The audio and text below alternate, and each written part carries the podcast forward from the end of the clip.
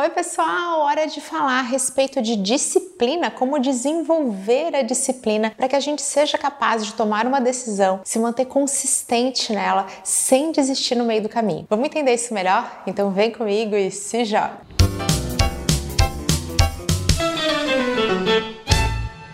A disciplina tem toda a relação com os resultados que você quer alcançar, porque os resultados não vêm de um máximo esforço num curto período de tempo, e sim na consistência, aquela coisa de ir devagar e sempre. Disciplina também não tem relação com força de vontade, porque força de vontade é finita, a gente não consegue ter força de vontade em doses ali para sempre. E chega um momento que a gente vai ser confrontado com tarefas, com atividades, com situações que nos são desagradáveis desagradáveis. E aí é normal e natural que a gente queira largar a toalha e parar por ali. Quando alguém comenta a respeito da minha disciplina, nossa, Camila, como você é disciplinada, como você é empolgada, eu quero falar a mesma coisa de quando falam sobre o meu enorme talento, o meu dom para vídeos. Eu não sou talentosa, eu não tenho dom, o que eu tenho é treino. Eu quero ao longo desse conteúdo compartilhar com vocês todas as atitudes que eu aplico no meu dia a dia para ser mais disciplinada. Eu posso falar disso como alguém que desistiu dos vídeos por quase dois anos. Então, justamente porque disciplina tem tudo a ver com consistência e finalmente com alcançar os resultados que a gente quer. Primeira atitude que eu aplico tem a ver com valorizar o esforço. O ser humano adora ter esforço valorizado. Isso vale também para quando você quer desenvolver disciplina em crianças. Então, ao invés de enaltecer, de elogiar, por exemplo, a inteligência da criança, nossa, como você é inteligente, isso leva a crer que é algo inato, que nasceu com ela. Fale a respeito do esforço. Nossa, como você tem se dedicado em matemática, não é à toa que você está se desenvolvendo cada dia, está cada vez melhor, vai tirar notas ótimas, está aprendendo bastante. Então olha como você bota toda a luz, né, toda a atenção a partir desse esforço e eu faço isso no meu dia a dia. Eu valorizo o esforço que eu tenho. E isso tem toda a relação com mais uma atitude, minha segunda atitude que eu aplico na prática. Toda vez que eu vou fazer alguma coisa, eu tento fazer da melhor maneira possível. Eu falo, nossa, eu vou chegar ali, se eu vou para academia, eu vou dar meu melhor. Se eu vou gravar um vídeo, eu vou dar o meu melhor. Não é sobre ser perfeito, porque perfeccionismo é justamente uma sabotagem que te impede de fazer, e até porque o nosso melhor de hoje é diferente do de ontem, vai ser diferente do de amanhã. Mas eu realmente tento colocar todo esse foco na sensação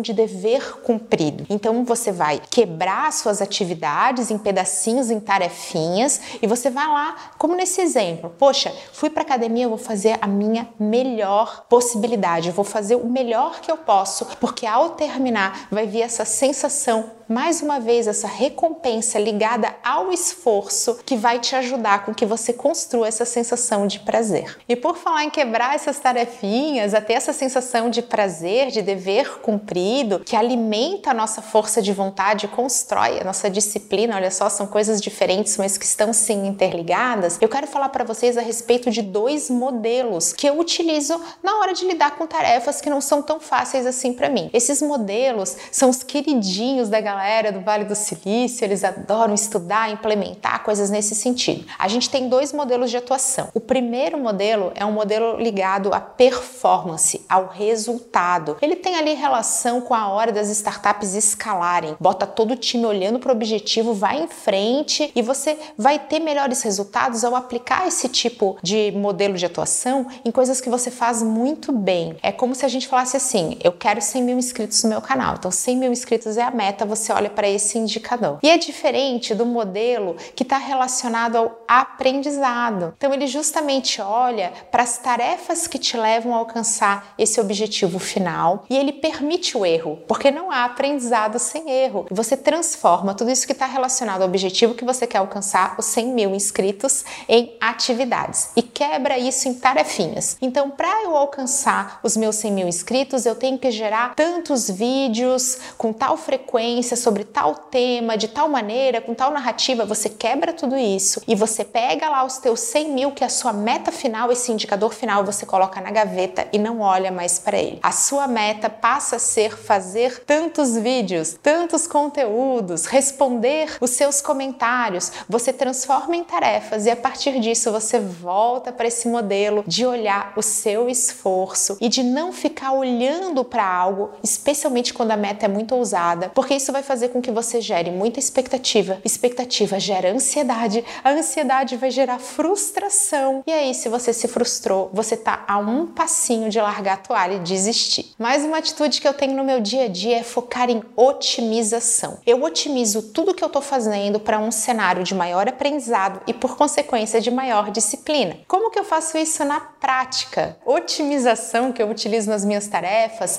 é transformá-las em algo prazeroso. Então, o prazer, ele permite que você seja feliz fazendo alguma coisa. Quando a gente está feliz, é muito mais fácil fazer algo bem. É que quando a gente faz algo naturalmente bem, sabe aquela coisa que você tem aptidão realmente natural, ou que você gosta, você não precisa ficar exercitando disciplina, porque aquilo ali só vai, né? Acontece. Mas nós, né, que somos aí seres humanos normais, com as nossas carências, falhas, dificuldades, a gente precisa se manter consistente justamente naquilo que é difícil, porque se fosse fácil, né, eu fazia. Então, o que que eu faço? Qual é a minha arma secreta? A minha, da Camila, é o bom humor. Eu preciso me divertir enquanto eu faço as coisas. Então, é comum que eu faça brincadeiras em reunião, não para ser uma zoeira sem fim, para não ser levada a sério, mas porque eu gosto de bom humor, eu gosto dessa leveza. E eu sei que muitas vezes reuniões são coisas chatas de fazer, então isso me ajuda. Se você acompanhar o podcast que eu gravei a respeito de como foi os bastidores, como foram esses bastidores da produção do meu curso online Instagram para marcas, vocês vão entender que são 12 horas finais e mais um monte de entregáveis para baixar e que isso demanda muito esforço, muitas tarefas. E que a gente tinha sim um momento de ficar zoando com a minha cara. É isso mesmo, vamos lá, vamos brincar, vamos rir. O WhatsApp era utilizado muito para isso, justamente para dar aquela energia extra que euzinho aqui precisava. Isso você pode procurar dentro de você. O que que faz com que você seja mais feliz? Será que é criar um ritual especial para a hora que você vai fazer uma atividade que você não gosta? É trazer um mimo?